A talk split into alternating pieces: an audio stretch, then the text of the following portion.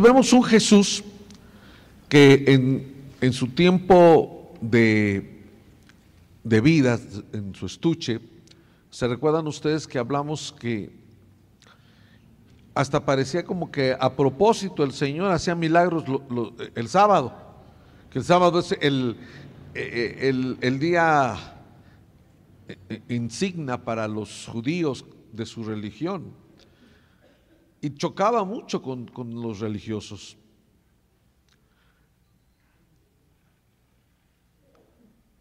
Pero el Señor muere y resucita y creeríamos que, se acabó, pero sigue, sigue ese, esa, esa lucha que nos tiene que abrir los ojos a nosotros. Tenemos que, entender. No cuando hablamos de no ser religioso quiere decir que seamos libertinos. No, tampoco estamos hablando de ser libertinos. Pero hay muchas cosas que, que nosotros eh, acuñamos religiosamente y por andar de religiosos a veces perdemos la presencia de Dios, que es lo más importante. Entonces, todos los evangelios vemos a un Jesús discutiendo con los religiosos o los religiosos con él. ¿Se acuerda aquellos que estaban en los primeros lugares y le dicen, ah, ¿qué era más fácil? ¿Tus pecados te son perdonados o sanarlo? ¿O este no había podido sanarlo?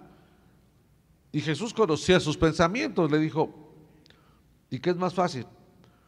Pues es más fácil sanar, perdonar solo Dios. Yo sé que a lo mejor usted viene de una trascendencia donde el, sacerdote traía su, su, su, falda, ¿cómo se llama? Su, su sotana, su sotana, y que usted, eh, con que el padre le dijera, tus pecados son perdonados, y usted, usted se iba feliz después de tres Aves Marías y tres Padres Nuestros, y creo que hasta la Chabela ya le perdonaron todos sus pecados a la Chabela que llegue y dice, ¿usted qué pensó, padrecito? Pero el único que puede perdonar pecados es Cristo. Porque fue el único que pagó por nuestros pecados.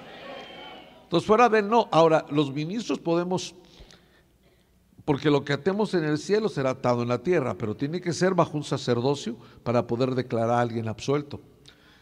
Sin embargo, cuando miramos a Jesús, siempre estaba eh, lo estaban molestando, lo estaban inquietando, lo estaban, por ejemplo, cuando se acuerda aquel pasaje de Mateo que dice que tenían hambre sus discípulos y, y agarraron del trigo. Y se pusieron bravos los fariseos porque como en sábado. Es que, es que mire, le voy a adelantar algo. Cuando uno pierde la vida, la vida de Dios, la alegría del Señor, se vuelve religioso. Porque Él vino para traer vida y vida en abundancia.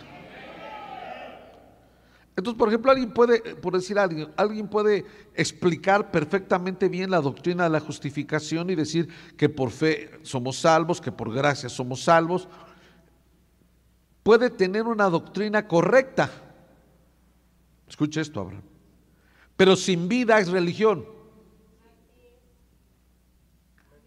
a lo mejor ni convertido es. Ese es el peligro de los que nacen en un hogar cristiano. Dice, yo, soy, cristiano de cuna. Ay, no, pues yo prefiero ser cristiano nacido de nuevo y no de cuna. No me importa haber nacido en el Seguro Social con tal de que sea nacido de nuevo. Defender mucho la cuna es peligroso. Pero podemos saber la doctrina sin, sin haberla experimentado. Cuando se acaba la vida, cuando usted pierde la, vida, la alegría, el gozo, se está enfrascando en una religión y en una bonita religión tal vez, y defendiendo eh, sus puntos de vista doctrinales, pero sin vida. Entonces le dicen, ¿por qué tus discípulos están comiendo? ¿Qué no ves que es, que sábado, ni se lavan las manos y están comiendo? Entonces tuvo, volteó el Señor y dijo, ¿y no David pues fue al templo y pidió comer el pan de la, de la presencia de Dios? Y además no podía él porque él no era levita y sin embargo lo, hizo. Entonces, el Señor era confrontado con la, ahora, con la religión no de Buda, no de Krishna, era la, la religión de Jehová. el, el sacerdocio arónico. Yo no ando tras de mi verdad, ando tras de la verdad de Dios y voy a tener que, y todas las veces que tenga que rectificar, voy a rectificar, porque la revelación va en aumento hasta que el día es perfecto. Amén. Entonces, todavía el Señor le dice a los religiosos, ¿se acuerda cuando se juntaban hasta en bolas se juntaban todos los, fariseos, los saduceos, los eh, todos para ponerle hasta contrataron un, un doctor en teología. Y le fue y le preguntó, a ver, Señor, ¿cuál es el primer y más grande mandamiento? Ay, Dios mío, yo cuando oí eso dije, y este doctor hasta les cobró honorarios a estos tontos por una pregunta tan... Pareciera que era fácil, pero la pregunta era... Y la contestó el Señor. Porque la religión nos adormece, la religión nos vuelve apáticos, indolentes y perdemos la vida de Dios. Y Él vino para que tuviéramos vida y vida en abundancia. Interesantísimo. En Juan capítulo 10, verso 10 se describe la operación de lo que hace el diablo y de lo que hace Jesús. El diablo opera. Yo, dice, el diablo vino para robar, matar y destruir. Hay otra versión que dice que vino para robar, torturar y destruir. Y en el mismo verso dice, pero yo vine para que tuvieran vida y vida en abundancia. Entonces, la religión todavía le dice a la iglesia de, creo que es de Sardis, le dice, si no me recuerdan ahí los hermanos del Sanedrín, pero, pero dice, tienes nombre de que estás viva, pero estás muerta. Entonces, usted y yo podemos tener nombre de vivos, pero estar muertos. Te tienes que sacudir eso. Puedes tener una bonita religión, podemos habernos echado todo el curso de doctrinas básicas, crecimiento espiritual, eh, la guerra de las luces y que no sé, todos los... Pero si usted ya no tiene vida,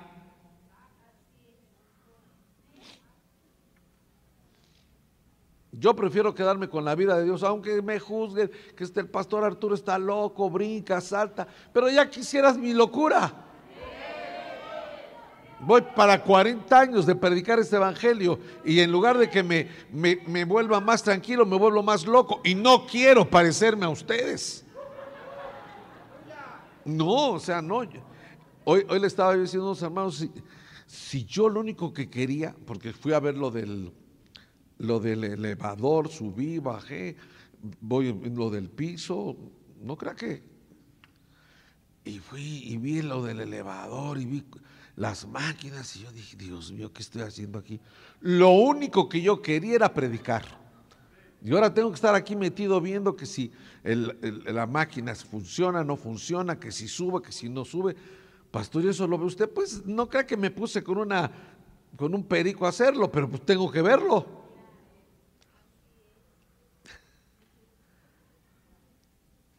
La vida es lo más importante. Pero no te está haciendo que tengas vida solo que respiras. Es que tengas vida y vida en abundancia. Porque te puedes quedar con una bonita religión. Vamos a ser más, más toscos. Yo soy de palabra miel.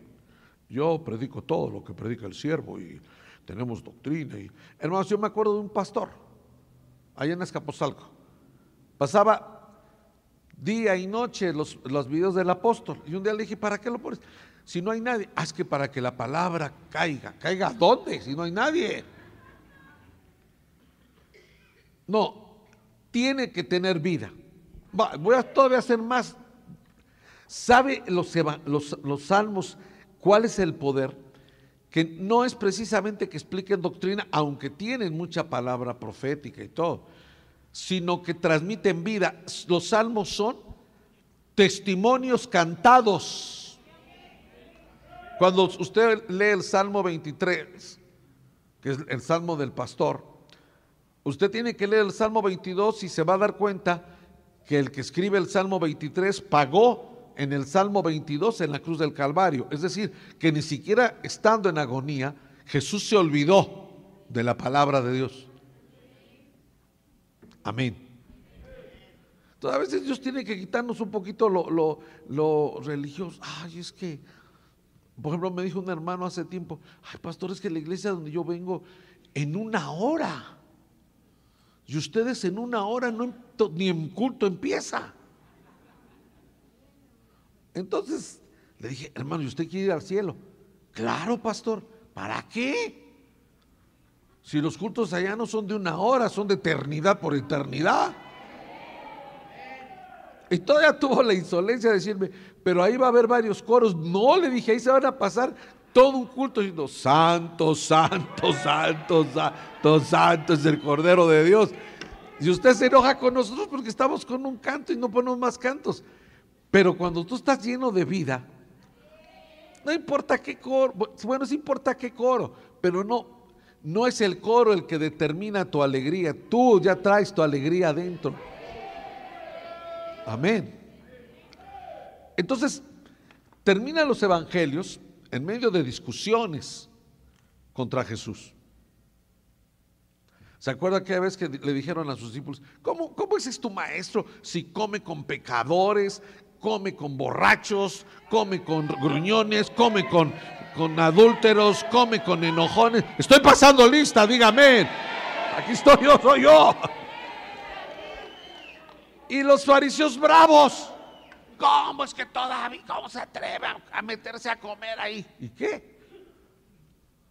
Jesús nunca le dijo hipócrita a un pecador. Se lo dijo a los fariseos. O sea que hay que tener cuidado, hermano. Claro que hay que leer la Biblia, pero tienes que tener la vida de Dios, la voz de Dios, porque la Biblia te puede hacer religioso. ¿Cuántos están captando? Por eso cuando yo veía en los evangelios, ¿se acuerda usted que hablábamos? Yo, Jesús, pero, pero, pero también tú tienes lo tuyo, Señor. porque haces puros milagros el sábado? Hay lunes, martes, miércoles, jueves, que no había ningún problema. Pero tú llegas y haces el sábado. Para que los religiosos se pongan enojados. ¿Por qué el sábado? Si el sábado es el día de guardar. Sí, se quedaron con el día, pero perdieron la esencia del por qué.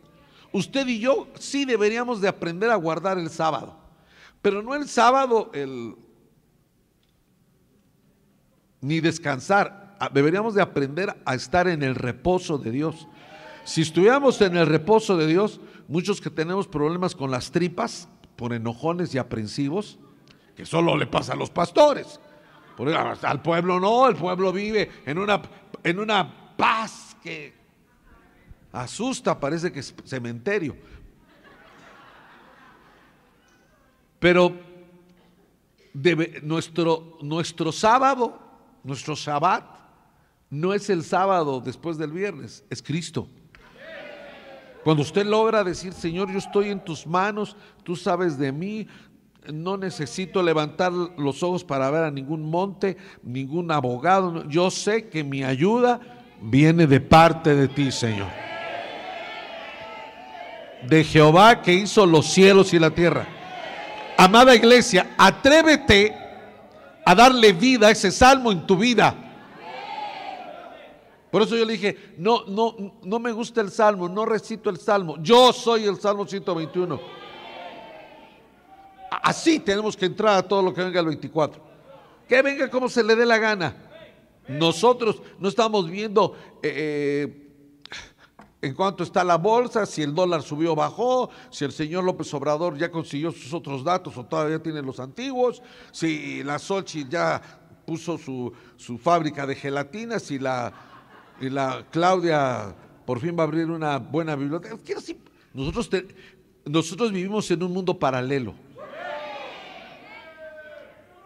Pareciera que estamos aquí, pero no nos rige lo que está aquí. ¿Cuántos dicen amén? Porque usted no tiene que estar mirando, ay, ¿dónde tu ayuda? Ya sabes de quién viene.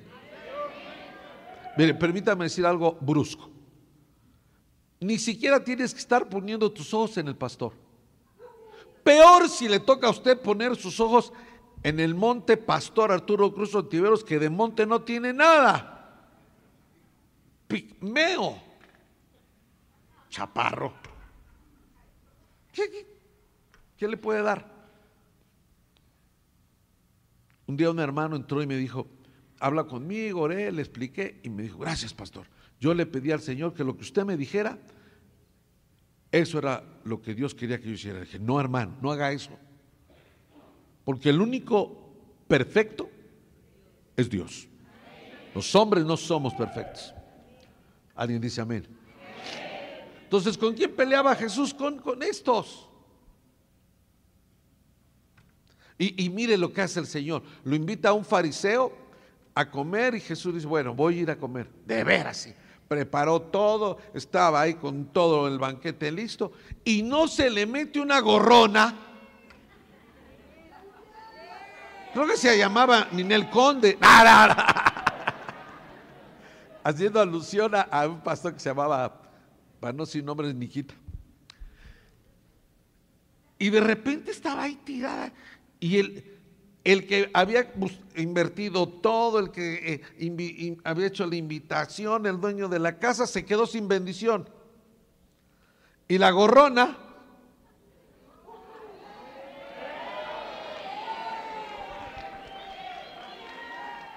era una mujer algo especial, hermano. Porque le dijeron, ya sabes que Jesús de Nazaret aceptó ir a comer con el fariseo. De veras. Gloria a Dios, dijo. Se echó a correr a su casa, entró a su recámara, abrió el closet, sacó el frasco de alabastro que le había dado su padre para que cuando encontrara un hombre de verdad, ungiera los pies de ese hombre y lo amara y le diera todo. La Biblia no lo dice, pero mi Biblia sí. Se me, se me ocurre que hasta se disfrazó. Y cuando estaba ahí agarrada, hermano, oigan, es que qué Dios el de nosotros que tiene que romper con nuestra religiosidad. Por ejemplo, ahorita rompimos con una religiosidad. Ni he dicho el texto, ni he orado para empezar el culto. Ni nos hemos encomendado a que el Señor nos abra el entendimiento. No lo hemos hecho. Porque a veces hasta eso ya es religioso. ¿Qué más puedo hacer si ya anduvo aquí el Espíritu Santo en medio de nosotros. O sea, ¿qué, le puedo decir yo a usted? Hermano, y, y, ni enojarme, una, persona dijo, eso es un, ¿cómo dijo? Es un, ay, ¿cómo? se me olvidó, que, que habían, lo habían puesto, un, un fotomontaje. Yo le dije, así dijo, sí, que es un fotomontaje, su madre. Su madre es una fotomontaje, no ha de ser su madre de verdad. A mí qué me importa. Y a usted qué le importa, la experiencia la tenemos nosotros. Una no podemos dejar callar después de lo que hemos visto y oído. Y que usted está aquí. ¿Por qué? ¿Y por qué le gustó? Pues si está re feo el piso, espérese, lo vamos a arreglar, ahí andamos. Ya nos dio Israel alguna idea, pero lo tenemos que arreglar, ahí vamos, despacio. Despacito como la tortuga, pero paso firme y seguro. Vaya, hermano.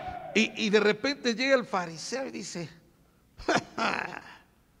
con toda la religiosidad, si este fuera profeta, supiera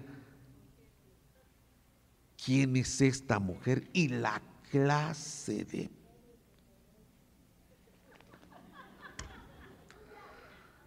Y la otra, no, ni, ni, ni, decía, Padre Santísimo, glorificado, bendito sea tu nombre. Te alaba mi alma y te alaba mi vida. No, ni tiempo, ni agarrada de los pies de Jesús, no levantaba la mirada, porque sabía que si levantaba la mirada se iba a encontrar con la mirada inquisidora del fariseo. ¿O no? Y entonces agarró, tenía razón el fariseo. Jesús no es profeta. Jesús es Dios. Por eso cuando el tonto del fariseo con toda su religiosidad dijo, si este fuera profeta, supiera quién es, es que no, no era profeta. Jesús es más que profeta. Jesús es Dios. Jesús sabía quién era la mujer. la conocía desde antes de nacer. Así para que usted se sacuda lo, lo religioso y hoy no duerma. Sabía hasta con cuánto se había acostado.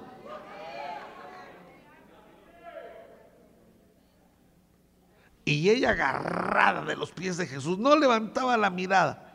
Llore y llore y llore y llore y llore.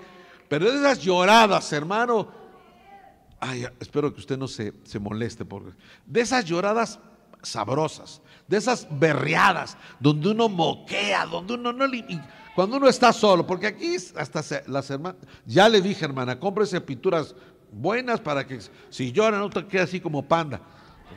Buenas. Necesitamos una hermana que venda cosméticos para que le explique usted, porque yo no sé de eso. Pero qué hermoso es tirarse, llorar, berrear, moquear y saber que tenemos un Padre que cuida de nosotros y sabe que después de que usted y yo berreamos y, y nos levantamos, tal vez las cosas no cambian, pero usted ya cambió. Y si usted ya cambió, por ente lo que gira va a cambiar. Porque la gente dice, es que oré y las cosas no cambiaron. No, si la oración no es para que las cosas cambien, es para que tú cambies. Señor, quita estas cosas que están sucediendo, estas circunstancias. No, no las va a quitar, porque esas circunstancias las está usando para cambiarnos a nosotros. Pero hermano, tengo que... Y, y, la mujer aquella agarrada de los pies de Jesús y llorándole, llorando, moqueándole ahí, sin música, sin alabanza, no se oía, pero le estaba hablando al Señor. le secó sus, pies con su cabello. Yo siempre pienso en las mujeres. Bueno, es mi idea, pero a lo mejor ahora ya no, porque hay hombres que también se cuidan mucho los, los cabellos. Yo ya también me tengo que empezar a cuidar los pelos porque traigo kipa integrada, pero las mujeres, ¿cuánto champú? Y si no hay un champú, ellas se lo inventan. En una licuadora meten jitomate, aguacate y mayonesa y lo empadurnan. Y eso es que me dijo la comadre que con eso me sale más cabello. Al otro día queda pelona. Bueno, bueno, bueno.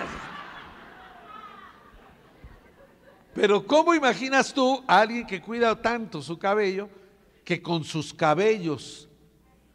O sea, ella no le importaba cómo se iba a levantar. Ella llegó a hacerle culto a su Dios, no culto a la gente, no para que la gente si la gente la ve y que está, a usted no le preocupe. Yo me acuerdo, hermano, que en un culto ahí en Santiago Titlán nos cayó la gloria de Dios, hermano. Yo me tiré como borrachos. Ahí todos. Pero, pero ¿cuál es la cuál es la pena si venimos de cosas más sucias para no derramar nuestra alma delante de Dios. ¿Dónde está el, el, orgullo? La... Bueno, pues terminamos con la mujer. La vio y le dijo, mira, yo entré y no me diste ni un beso y esta no ha dejado de besar mis cabellos, mis pies, eh, no ha dejado de besarme. No. Mujer, le dijo, ya ignoró al fariseo, mujer, tus pecados que son muchos, o sea, los conocía. Ha sido perdonada. La gorrona, así como usted que hoy vino aquí de gorra, hoy se tiene que ir con la libertad de oír que tus pecados han sido perdonados. Ahora, de nada va a servir si usted no lo cree. Lo tienes que creer. Yo casi lo veo, se levantó la mujer miró a Jesús con todos los pelos así parados, todos los mocos aquí embarrados. Pero miren, los pelos parados, los mocos embarrados, todo pero perdonada. ¿Para qué le sirve usted que parece maniquí y va rumbo al infierno? Mejor aunque estemos todos cochinos, todos moqueados, todos, pero vamos al cielo. ¿O usted cree que, que uno va de, pastores que hay que echarse perfume. Ay, si por más perfume olemos horrible, haz la misericordia de Dios la que nos hace. Bueno, tengo que, continuar. Pero entramos al libro de, de Hechos, que es el punto donde yo quería porque es por demás ver que Jesús tuvo discusión siempre con los fariseos, con los saduceos. Es más, me acordé ahorita de aquel saduceo que le dice, que le hace una pregunta sobre la resurrección y Cristo contestándoles. Pero viene que Jesús es crucificado, muere y resucita y terminan los evangelios. Entonces yo pensé, dije, bueno, ya terminó, por así decirlo, la discusión que traía Jesús con los, con los fariseos sobre la religión. Absolutamente negativo. Desde Hechos hasta Santiago, todas las cartas. Pablo se la pasó discutiendo con los religiosos. Entonces quiere decir que nosotros tenemos que revisar, para principio, solo este detalle. Si ya no tienes vida, si no hay vida en ti, entonces hay pura religiosidad. Hay que sacudirnos eso. Usted no sigue una religión, usted sigue a un Cristo verdadero, real. Entonces entramos al libro de Hechos y en Hechos capítulo 1, eh, tal vez le voy a dar la cita. En Hechos capítulo 1, verso 8. ¿Está conmigo? Pero recibiréis poder cuando el Espíritu... Va, miren, vamos a esperar. Verso 6. Entonces los que estaban reunidos le preguntaron diciendo, Señor, ¿restaurarás en este tiempo el reino de Israel? Y él les dijo, no os corresponde a vosotros saber los tiempos ni las épocas que el Padre ha fijado con su propia autoridad. ¿Sabe que me, pues no puede tomar su lugar? No, es que si, si se para y me pone a orar, voy a empezar el culto y vamos a salir a las 12 de la noche. No, ya, ya, ya, no, ya, ya, vamos. Pero la pregunta estaba muy interesante, pero es la misma pregunta hoy. Es que Israel, hay gente hermano que se la pasa y a veces a mí me da, dije, Señor, gracias porque a mí me... Es muy fácil ponerse a hablar de Apocalipsis. Como lo oye. Facilísimo. Pero ¿para qué voy a hablarle del Apocalipsis si usted no lo va a vivir?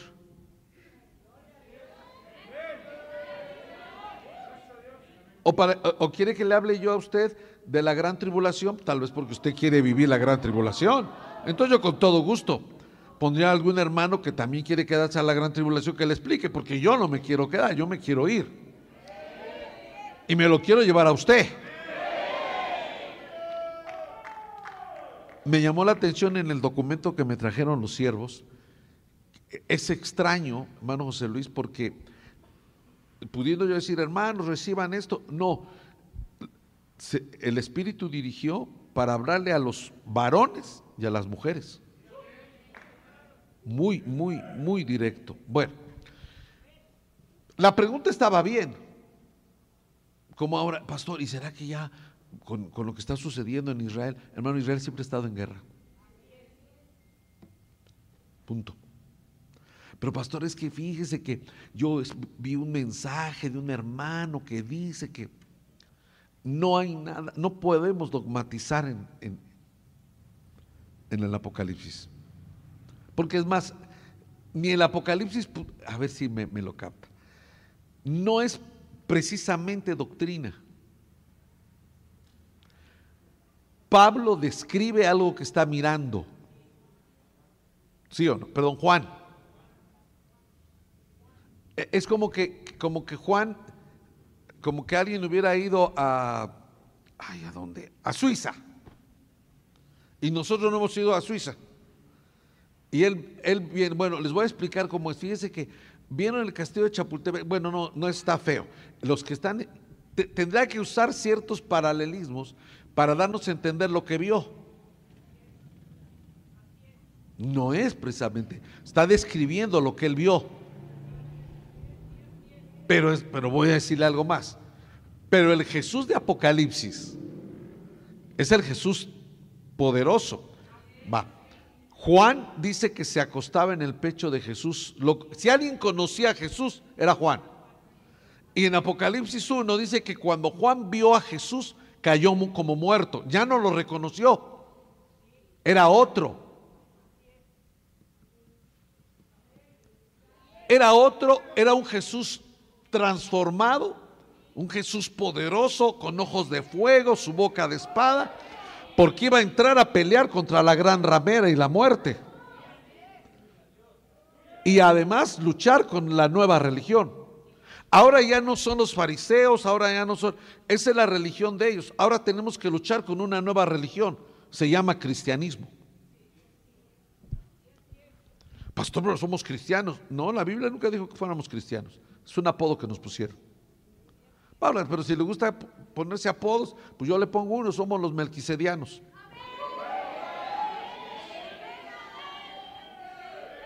Y, los detractores y que solo hablan mal de mí van a decir, semejante herejía. ¿Por qué? Ni modo que diga que somos los aronitas del antiguo pacto. Nosotros somos del sacerdocio de Melquisedec. Pero como no lo pueden sobrellevar, le bajamos el tono. Bueno, no te preocupes. Soy el Salmo 121. Para que, porque no puedes sobrellevar.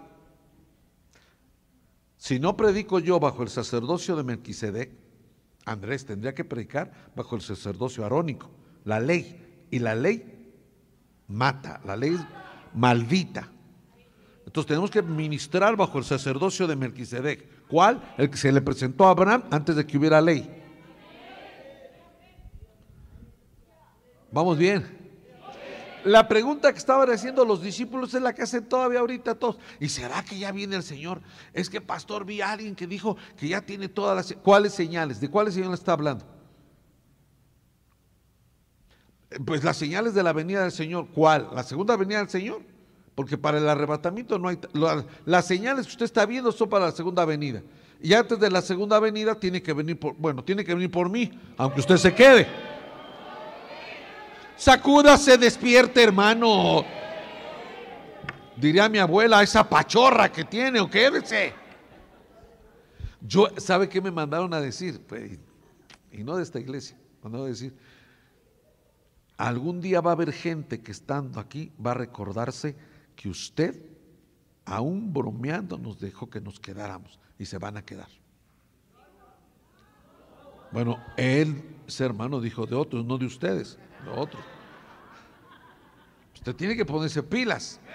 Sí, y, será que el Señor va a liberar a Israel y por fin lo va a hacer una nación. Y, le están preguntando, no, no a un escatólogo, no, no, le están preguntando al... Y tiene que venir el Señor y decirles, a ver, no les corresponde a ustedes vosotros saber los tiempos, verso 7, ni las épocas que el Padre ha fijado con su propia autoridad. Lo que tienen que ustedes cuidar, verso 8, pero recibiréis poder cuando el Espíritu Santo venga sobre vosotros y me seréis testigos en Jerusalén, en toda Judea, Samaria, hasta el último de las... O sea, le está diciendo, ustedes, ustedes están preocupados por los últimos tiempos, que si viene, que si Israel, lo que ustedes tienen que hacer es esperar la promesa del Padre. Ahora, y recibiréis poder para que vamos a ser más claros, recibiréis poder para que los enfermos sanen. No, no, no, recibiréis poder para ser libres de toda cadena. Por eso que el Espíritu Santo esté en medio de nosotros. Es que te agarres y vas a recibir poder. Vamos a ser bien sinceros. Por más que a veces uno quiera. Por ejemplo, ¿Cuántos somos enojones aquí? ¿Cuántos enojones hay aquí? ¿Cuántos somos de poca mecha? Va, ¿cuántos somos que ni mecha tenemos? No, yo levanto mi mano, no crea que por, por alentarlo a usted, levanto mi mano porque yo soy enojón. Efraín maneja y yo soy el que ando recordando madres. El Efraín ni oye yo soy el que escucho todas las metas. Quise poner ese ejemplo porque es muy, muy, muy, tosco. Pero, pero nosotros decimos, ay, es que ya, ya, que uno se enojó y pero viene el Espíritu y dice, ¿qué te pasó? Ay, Señor, es que se me zafó. Me desclavé de repente. Es que reaccionamos. ¿Quién nos librará de eso? ¿Dónde están neuróticos anónimos o, o, bravucones anónimos? Hagamos una bravucones anónimos. Aquí está la tribuna. Pase, bravucón. A mí no me gusta que se me atraviesen en el periférico y no me saquen la direccional. Pero cuando sacan la direccional, todo el mundo los dejas pasar, entonces te habitan el carro. Es que yo soy muy educado. Todos, más de alguna vez, hemos cometido los mismos errores. Aunque usted no diga amén, así es.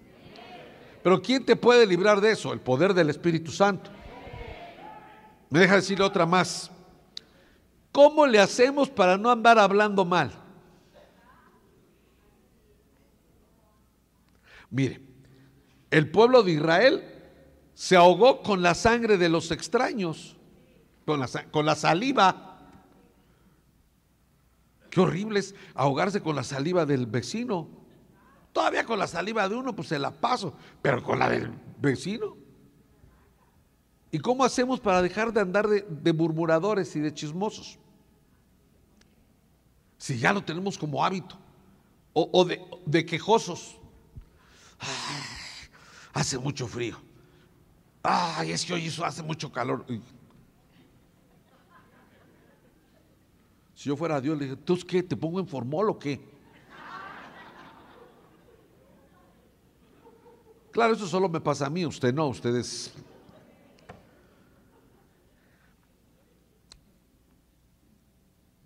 Solo el Espíritu Santo nos puede ayudar. Nos tenemos que rendir. Tu cara, ¿Por qué? Porque el que nos va a ir a presentar como la esposa es el Espíritu Santo. Entonces el Señor em, ya, ya se estaba yendo, ahorita va a ver usted que él se va. Y antes de ir le dice, ¿a dónde van? Ya nos vamos a predicar. No, aquí van a predicar nada. Espérense a la promesa de mi Padre, que recibiréis poder cuando haya venido el Espíritu Santo sobre ustedes. Y entonces ya cuando haya venido el Espíritu Santo y hayan recibido poder, entonces van a dejar de ser narradores. Van a ser testigos. La diferencia entre un narrador y un testigo es que el narrador solo comenta lo, lo, que le dijeron. El testigo dijo, yo vi, yo estuve ahí, ahí pasó, así sucedió, a mí me pasó, yo pasé. Ah, es otra cosa. El que da testimonio certifica que es real el Dios que ama. ¿Va bien conmigo? Entonces, ¿por qué se necesita el Espíritu Santo? Si hasta el Señor dijo, les conviene que yo me vaya, me tengo yo que ir. Yo me imagino a, los discípulos, pero ¿cómo que te tienes tú que ir? No, Señor, si te vas tú, ¿qué hacemos nosotros? Me, les conviene que yo me vaya. ¿Cómo que nos conviene? Sí, porque me voy yo y vendrá. Mire usted el, el concepto. No dijo, y vendrá, podría haberlo dicho, y vendrá el edificador, vendrá el, no dijo, el consolador. Hermano, ¿qué, palabra, qué presentación, qué tarjeta de presentación. Yo me acuerdo que estábamos en Río Consulado y llegó uno de esos este, evangelistas así medios itinerarios y me dio su tarjeta. Pastor, profeta y evangelista. Ay, no manches, dije todo eso.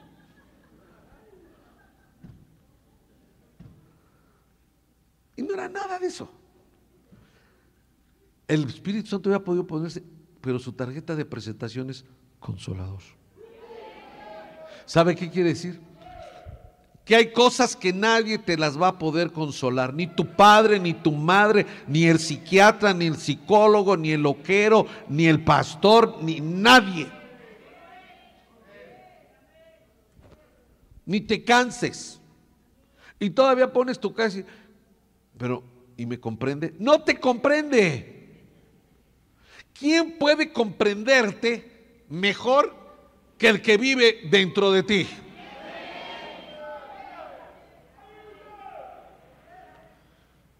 Vulgarmente dice, no, a las mujeres no hay que, no hay que tratarlas de entender, solo hay que amarlas.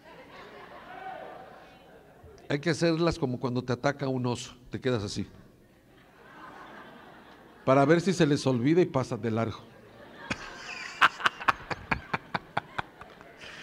Qué feo, ¿verdad? Hablar de las mujeres. No, está peor los hombres. Es que, mire hermano, quisiera decirle tantas cosas.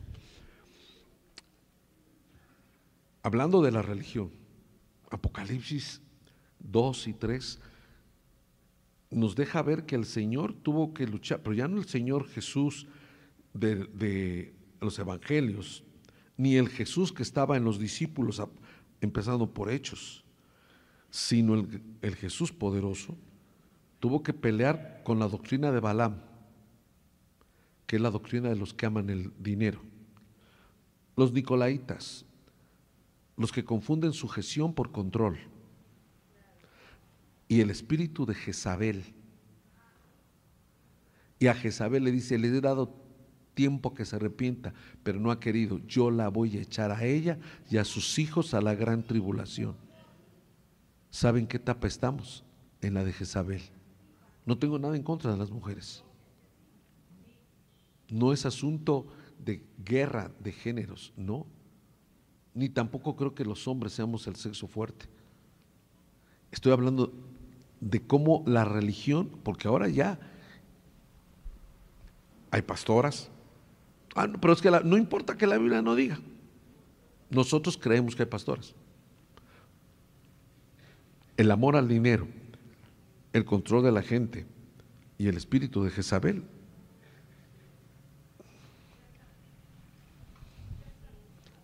Tenemos que orar y apréndase de memoria el Salmo 121 el año, este año entramos a,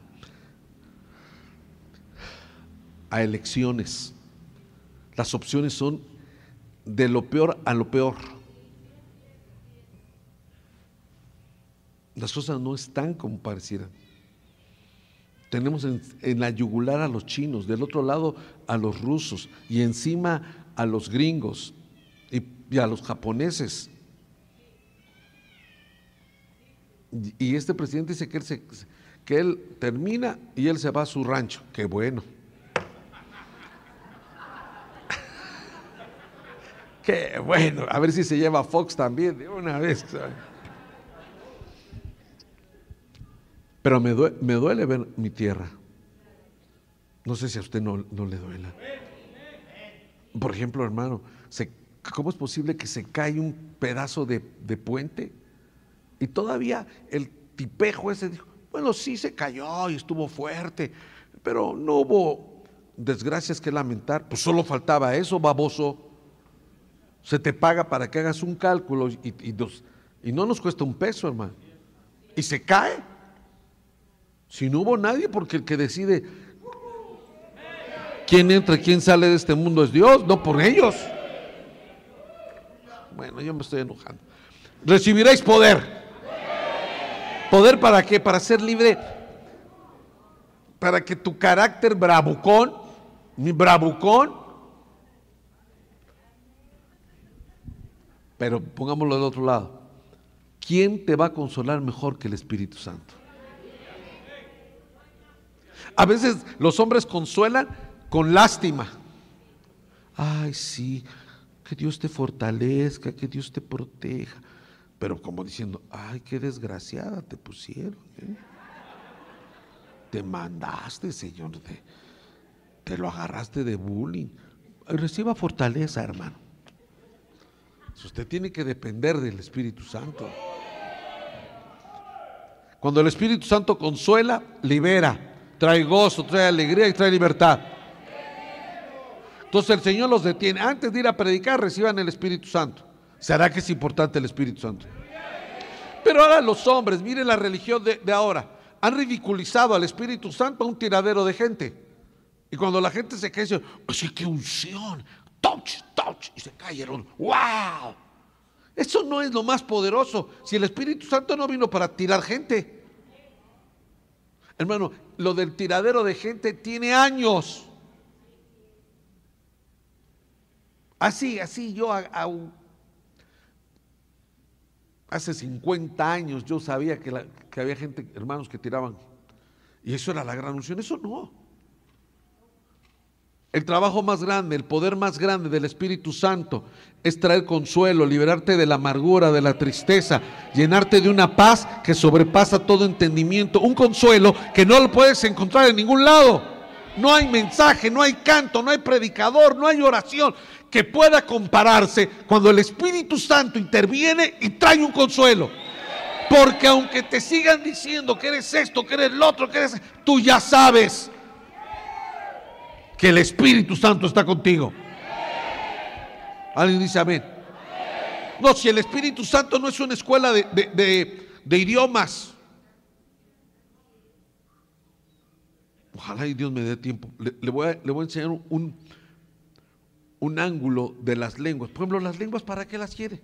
Y lo más que alcanzamos a decir, bueno, bueno, pastor, las lenguas es una señal del bautismo. ¿Y? Pues cuando uno habla en lenguas quiere decir que ya tiene el bautizo del Espíritu Santo. ¿Cuál? Bueno, pues es que en Hechos 2, pero en Hechos 2, las lenguas de Hechos 2 no es unas lenguas como las de 1 Corintios 14, las del capítulo 2 de Hechos, hablaban en el idioma de los que estaban ahí, en medio de una ciudad llamada Jerusalén, que hasta el día de hoy es cosmopolita y hay gente de todas las razas. Entonces los oían adorar en su lengua. El japonés oía que a los que estaban ahí en el aposento alto, en japonés adoraban al Cristo. Los rusos oían que el, que estaba ahí adentro en ruso proclamaba y todos eran judíos. Pero el de Corintios 14 dice, por el Espíritu habla misterios, nadie lo entiende ni él. Entonces las lenguas es más que... ¿Por qué cree que los demonios no aguantan las lenguas? Si la lengua solo fuera eh, eh, eh, el, la tarjeta de presentación, ¿por qué cuando un demonio oye lenguas se va? Yo me acuerdo, hermano, que es un tiempo orando por un endemoniado. Fuera en el nombre de Jesús y el demonio. Y de repente dije, ya me cansé. Me puse a adorar en lenguas. Ni siquiera gritando así leve y se agarró los oídos, me estoy volviendo loco. Yo cuando vi que, se estaba haciendo así, dije, ah, aquí es, y empecé a orar más fuerte en lenguas.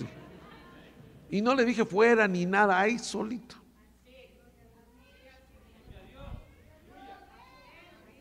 Bueno, pero tenemos que seguir aquí. Le quiero leer, dice en el verso 9, después de haber dicho estas cosas, 1.9 de Hechos, fue elevado mientras ellos miraban y una nube, una nube le recibió y le ocultó de sus ojos. Y estando mirando fijamente al cielo mientras él ascendía, aconteció que se presentaron junto a ellos dos varones con vestiduras blancas. Y les dijeron, varones galileos, ¿por qué estáis mirando el cielo? Este mismo Jesús que ha sido tomado de vosotros al cielo, vendrá de la misma manera tal como lo habéis visto ir al cielo. ¿Se imagina? Estos así se vieron, después de recibir y se vieron. Tuvo que pararse. No, es así como vieron que ascendió, así va a descender. Entonces, cabe mencionar aquí, aquí se ve cómo asciende Jesús, el Jesús de los evangelios. Porque iba a ocurrir un, una transformación. El Jesús de Nazaret es elevado y lo vieron los discípulos y hasta hubo seres que les dijeron, ese que ascendió es el uno que va a descender. Pero ya después, al día de hoy, el Espíritu Santo y el Cristo hacen algo sin precedentes está en usted y está en mí. Pastor, en mí, así como soy, con todo, así como eres. Yo, yo tengo la idea, hermano, que a mi Señor le gusta lo feo. Por eso me escogió a mí.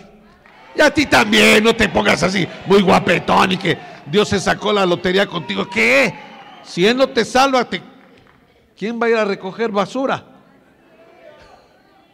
Si lo inútil, lo que no sirve, lo despreciado, escogió Dios para avergonzar a lo fuerte. Pero entonces ahora ya, ya el Jesús no está en persona, sino ascendió. Cambió de oficina, el abogado que estaba arriba, que era el Espíritu Santo, bajó. Y el que estaba aquí abajo, que era el, eh, Jesús, subió. Y en Hechos 2 entra el Espíritu Santo. Yo, yo respeto, eh, respeto hermano, hay gente que, su culto es muy eh, solemne, muy, muy educados, porque pues su religión no se los permite. Pero cuando el Espíritu Santo entró, entró con un estruendo. Se hizo un... Pedro parecía peor que borracho. Se tenía que andar sosteniendo, ayudando a María, que también estaba toda borracha. Ay, Dios mío, ya lo ofendí a usted. Estoy hablando de María, no de la guadalupana, de María. Borrachos del Espíritu Santo. Y ahí eh, el Espíritu Santo no entró así, eh, eh, así todo, no, un estruendo se cimbró, se aparecieron lenguas como de fuego y ya estaba el Espíritu, o sea, ya estaba el Cristo, ya estaba el Espíritu Santo en cada gente. Pero sigue la persecución y sigue el problema. Porque ahora Jesús no está en persona, pero está dentro de nosotros. Y empiezan a tener problemas los discípulos. Porque Jesús estaba dentro. No, era el no, metieron a, a, la cárcel a Pablo y a Silas por ser Pablo y Silas. No metieron, no apedrearon a Esteban. Con esto termino. No apedrearon a Esteban por ser Esteban, sino por quién estaba con Esteban. Estaba, Esteban era un diácono estaba predicando, o sea, seguía la misma, eh, el mismo problema, ya no era el Jesús cuerpo físico, ahora Jesús que estaba dentro, que está con nosotros. La religión, los religiosos pelean con nosotros. Pero no es contigo, no es con Pablo, no es contra Pedro, no es contra Esteban, no era contra Felipe, era con el que está dentro de ellos. Ahora, a usted, a usted como los del mundo lo quieren mucho, pues ya ni preocuparse. Sí, sí que no se ve nada de Jesús en usted. Pero cuando tiene usted algo de Jesús, usted va a empezar a tener choques. Como cuando le dijeron, ay, te guardé tu árbol de la Navidad, ¿eh? Y usted, lo fuimos a comprar en Ameca Meca, nos, dio, nos dijo el hermano José Luis Pérez, ¿por dónde en Ameca Meca? Están muy baratos. Y cuando usted dice, no, es que, no seas religioso, no seas ridículo. No, si los religiosos son ellos. Usted y yo amamos al Señor, que está dentro de nosotros. Es que el enemigo con la religión sigue peleándole, es incompatible con Jesús, ya no en el estuche eh, físico, sino en el estuche de usted y de mí. Por eso a Esteban, cuando Esteban se pone a predicar, lo apedrearon. Y voy a decir algo ahí fuerte, lo apedrearon. Y dice que cuando lo vieron, le vieron el rostro como un ángel. Ahora explíqueme, alguien que lo están apedreando, ¿le va a ver la cara de ángel usted? A menos, a menos que Dios ya haya sublimado su cuerpo? Porque dice que cuando él dijo, Padre, perdón, a ti encomiendo mi espíritu, perdónanos, se abrió el cielo y Jesús se puso de pie. Venía un diaconito, Esteban. que la religión no lo quería. ¿Hasta dónde? Hermano, ¿quién, aparte de, pero no Pedro estuvo siendo testigo de todos los pleitos que el Señor tuvo con los religiosos? No Pedro fue testigo de todo lo que pasó. Y no es el mismísimo Pedro que cuando estaba con los gentiles echaba sus tacos de carnitas. Y cuando veía a los judíos decía, no, no, no, yo no como nada inmundo, religioso. Y no cuando, cuando el Señor lo manda, detiene Dios al ángel en la casa de Cornelio, le dice, no, tú hasta aquí. Señor, yo puedo seguir, sino tú hasta aquí. Ahora le toca a mi siervo, a mi gran siervo Pedro. Hermano, si hubiera sido Dios, hubiera sido, síguele tu ángel, porque Pedro, más necio y más terco que dos mulas. Lea usted la Biblia, dice que tuvo que ir el Señor con el Pedro, le puso el lienzo para que, y le dijo, no, yo no he comido nada inmundo, mi religión no me lo, me lo permite. Pedro hipócrita, no, no, se le puso al brinco al Señor por, por el manto que estaba dejándole caer, no estaba hablando de los animales, sino estaba hablando de que recibiera a Cornelio. Pero si fuera por los animales, si no, él se fue a comer.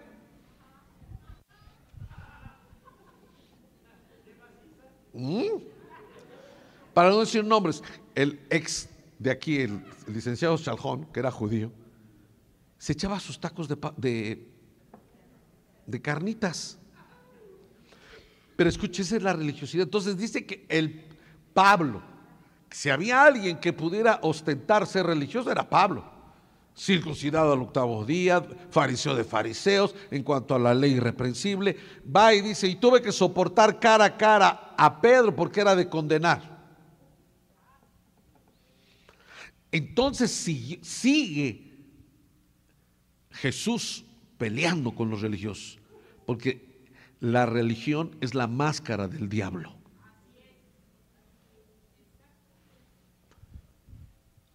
Pastor, pero hay otra religión, sí, la Biblia habla de otra religión, ir a visitar a los huérfanos, pero esa es una conducta.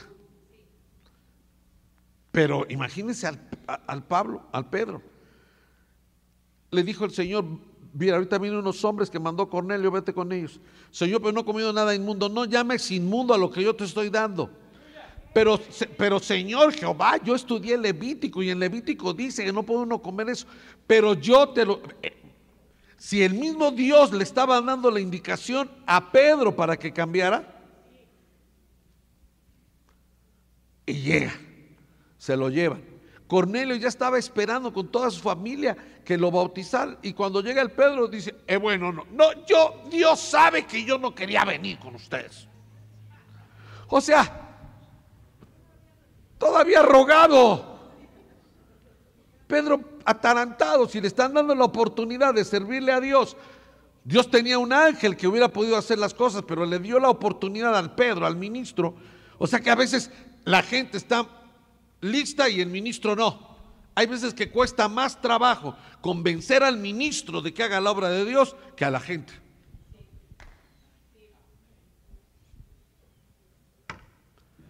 Y tengo que cerrar. Le dijo, Dios sabe que yo no quería venir, porque ninguna cosa inmunda he comido, y menos entrar a la casa de un gentil. Casi menos entrar a la casa de un mexicano. Si probara los taquitos de pastor, ¿qué tal? De suadero, de, de lengua, de, No, hermanos, los mexicanos son, los mexicanos estamos preparados para todo. Por eso le digo que usted se apunte por irse en el arrebatamiento. Pero de, repente no me preocupa mucho porque el mexicano come todo. Comemos hormigas, comemos gusanos, comemos chapulines, hermano. Yo puse una enfermedad con las hormigas, ¿cómo se llaman? Las, los escamoles. Me eché unos tacos de escamoles y ya andaba yo escamoleando la vida. Pero el problema no era la comida, era el Pedro religioso. Y mire, Dios sabe que yo no quería venir porque no me es permitido entrar a la casa de un gentil. Pedro, no manches. ¿De dónde te salió lo santo?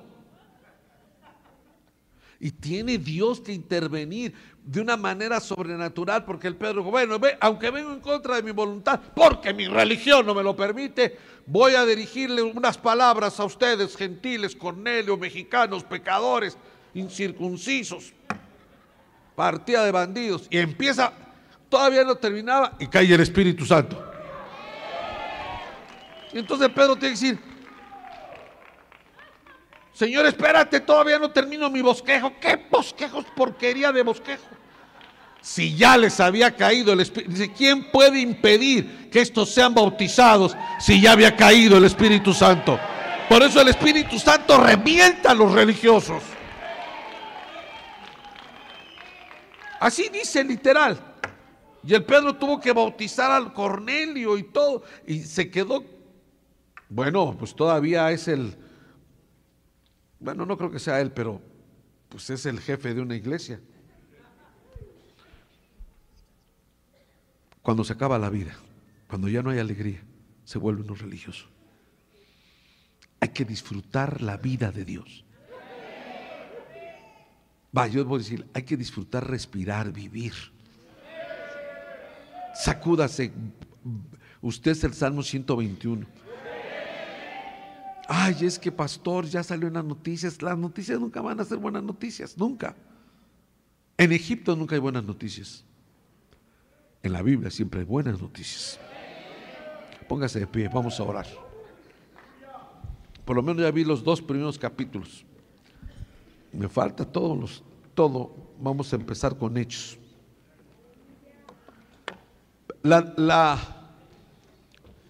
la premisa es así. Jesús incompatible con la religión, sea como sea. Amén.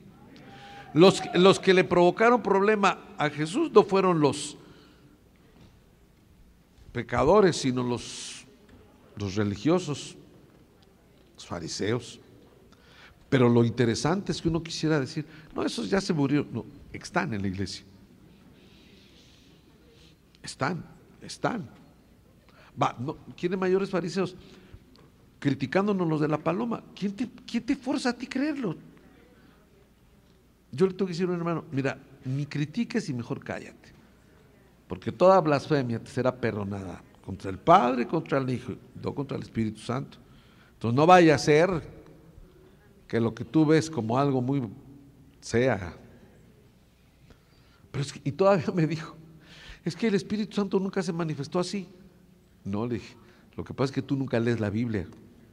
Ve el bautismo de Jesús. Se lo voy a decir a usted así como yo lo vi. Se abrió el cielo, se oyó la voz del Padre, se manifestó. la paloma no, hubiera, no se hubiera manifestado sino, si no hubiera sido un lugar firme y de paz. Entonces cuando la paloma se oyó, estos son mis hijos amados. Esta es mis hijas amadas en, la, en las que a pesar de todo lo que piensen aún ellos o ellas, yo me he complacido. Y la paloma ahí. No lo entiendo, no lo comprendo, no, ni siquiera me siento así, hermano. Tengo un temor de predicar decir, Señor, yo no quiero ofenderte ni siquiera porque yo puedo dar un mensaje que esté en la Biblia, pero no por eso quisiera que le esté agradando a Dios. Pero ahora entendí. ¿Por qué? Porque Jesús no había hecho nada. Cuando Jesús es bautizado, no había hecho nada. No había predicado. No había sanado a nadie. No había, no tenía calificación de nada. Y a pesar de, no tener nada, se oyó. Como diciéndole a toda la gente y diciéndole a usted mismo, estas son mis hijas amadas, estos son mis hijos amados en los que yo tengo complacencia. Oye Jesús, y el pecado ya lo pagué. Y sus debilidades yo los fortalezco. Y sus pobrezas yo estoy con ellos. Ahora, ¿qué va? Hay que creerlo.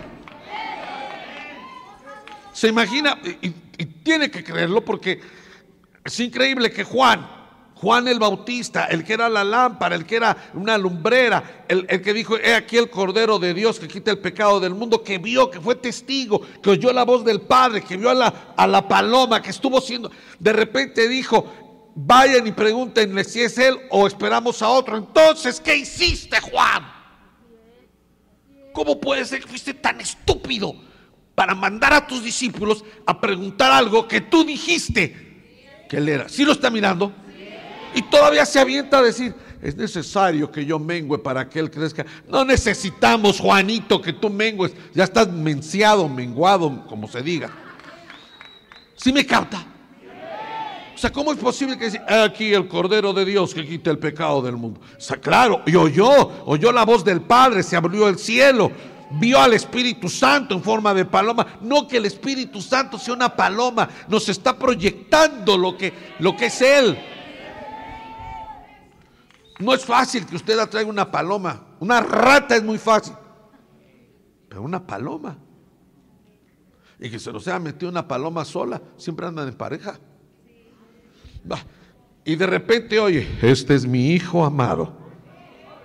En el que yo tengo complacencia. No ha hecho nada. No necesita hacer nada. Es mi hijo amado. Es mi hija amada. Por eso testifico con mi voz y testifica mi Espíritu Santo ahí con esa paloma. ¿Lo quieres creer? Bendito Dios. ¿No lo quieres creer? Yo soy el Salmo 121. Amén. Hermanos, no sé cómo decirles, hijos. Pero nuestra vida, Miguel, Vicente, de esta iglesia tiene que girar. No se preocupen. no solo a ustedes los han criticado, a mí me han criticado. Hablan de mí. Pero mire, que hablen todo lo que quieran. ¿Cómo tiran? No un argumento, una manifestación real del Espíritu Santo. ¿Cómo le hacen? ¿Cómo? Y estuvo aquí y está aquí. Usted está en un lugar seguro. Solo no critican, solo a los que están muertos no los critican. Cuando usted no hace nada, no, no lo van a criticar. Pero créale a Dios, confíe en Dios. Le dijeron a un hermano, me dio, mucho gusto porque el hermano le dijo, eh, ¿tu pastor es Arturo? ¿Es el pastor que dice groserías? Y el hermano le dijo, yo no le he oído groserías, pero ¿y cuál sería el problema? ¿Tú te sabes groserías? Bueno, sí, pero no las digo y yo soy pastor. Bueno, pues él es pastor y sí las dice. Pero no es mi costumbre decir groserías. No soy así. Pero a veces cuando veo que usted está perdido, hay que darle unas cachetadas. Cuando alguien se está ahogando y, tiene que reaccionar, pues para que, pa, pa, pa, ya, despierta. Ya no estamos en tiempo en que yo le tengo que estar donando la píldora a usted. Yo no vengo por su dinero, ni, ni, gano tres pedazos de cielo más con, usted, con que usted se convierta. Me lo quiero llevar. Y si para llevarme lo tengo que agarrar a patadas y le tengo que decir, deje ese soquete, se lo voy a decir. Porque amor no son solo besos, amor es que te, te puedan corregir, que te digan, es por acá, camina por acá. A mí me impresionó un día el apóstol que dijo, pobres de las mujeres, creen que amor es que le digan, eh, mi reina, mi no sé qué, mi no sé. Y el apóstol que es cardíaco dijo, miren hermanas, dijo, el amor es en la cartera. Todos los hombres dijimos, no amé.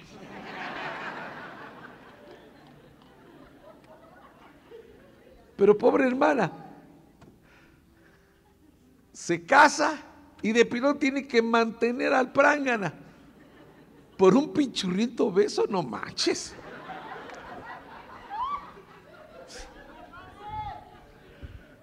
Cómprate un pato, un patito de, plástico amarillo que tenga el pico así y ya se resuelve el asunto, no sale tan caro. Es que tiene, tiene mucha razón el apóstol. si te ama, tiene que ser dispuesto a proveerte. Por eso la máxima expresión de amor de Jesús no fue diciendo te amo con amor eterno, no, fue a la cruz. Sí, fue un sacrificio y sufrió, pero fue la muestra de un amor sublime. Amén. Amén. Yo soy. Salmo 121. No le voy a la América. Soy el América. No me sé el Salmo 121. Soy el Salmo 121. Aunque se enoje conmigo. El Salmo 121 es el guardián de la amada. Es más que papel y letra. Es un ser real. Porque si dice el que habita el abrigo, un abrigo no es, no es una ilusión óptica, tiene que ser algo. Ese es el abrigo con el que usted tiene que entrar. Y cierra diciendo, y el Señor cuidará tu entrada y tu salida desde ahora y para siempre. ¿Sabe qué, ¿Sabe vi hoy? Hoy vi esto, hoy vi esto, fíjese. ¿Por qué en ocho versos, porque el Salmo 121 tiene ocho versos, en ocho versos, seis veces dice, te guardaré. Dije, Señor, ¿por qué seis y no siete? Seis, porque seis es número de hombre. Para que ustedes sepan que yo los guardo a pesar de sus debilidades, de sus derrotas, de sus tristezas. Yo soy el guardador de los que confían en mí, de las que confían en mí. Padre, te damos gracias por tu infinito amor, tu infinita misericordia porque tú siempre eres bueno con nosotros. Te damos gracias, Padre.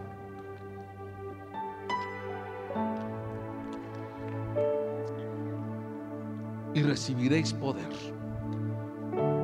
Y recibiréis vida.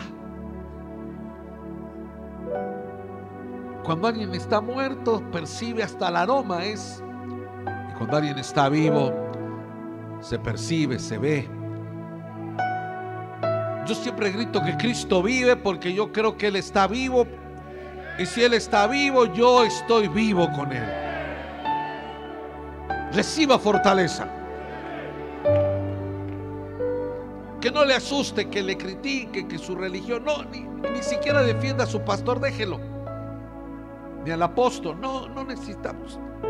Hay un Dios que nos defiende. Pero no se mueva de ahí.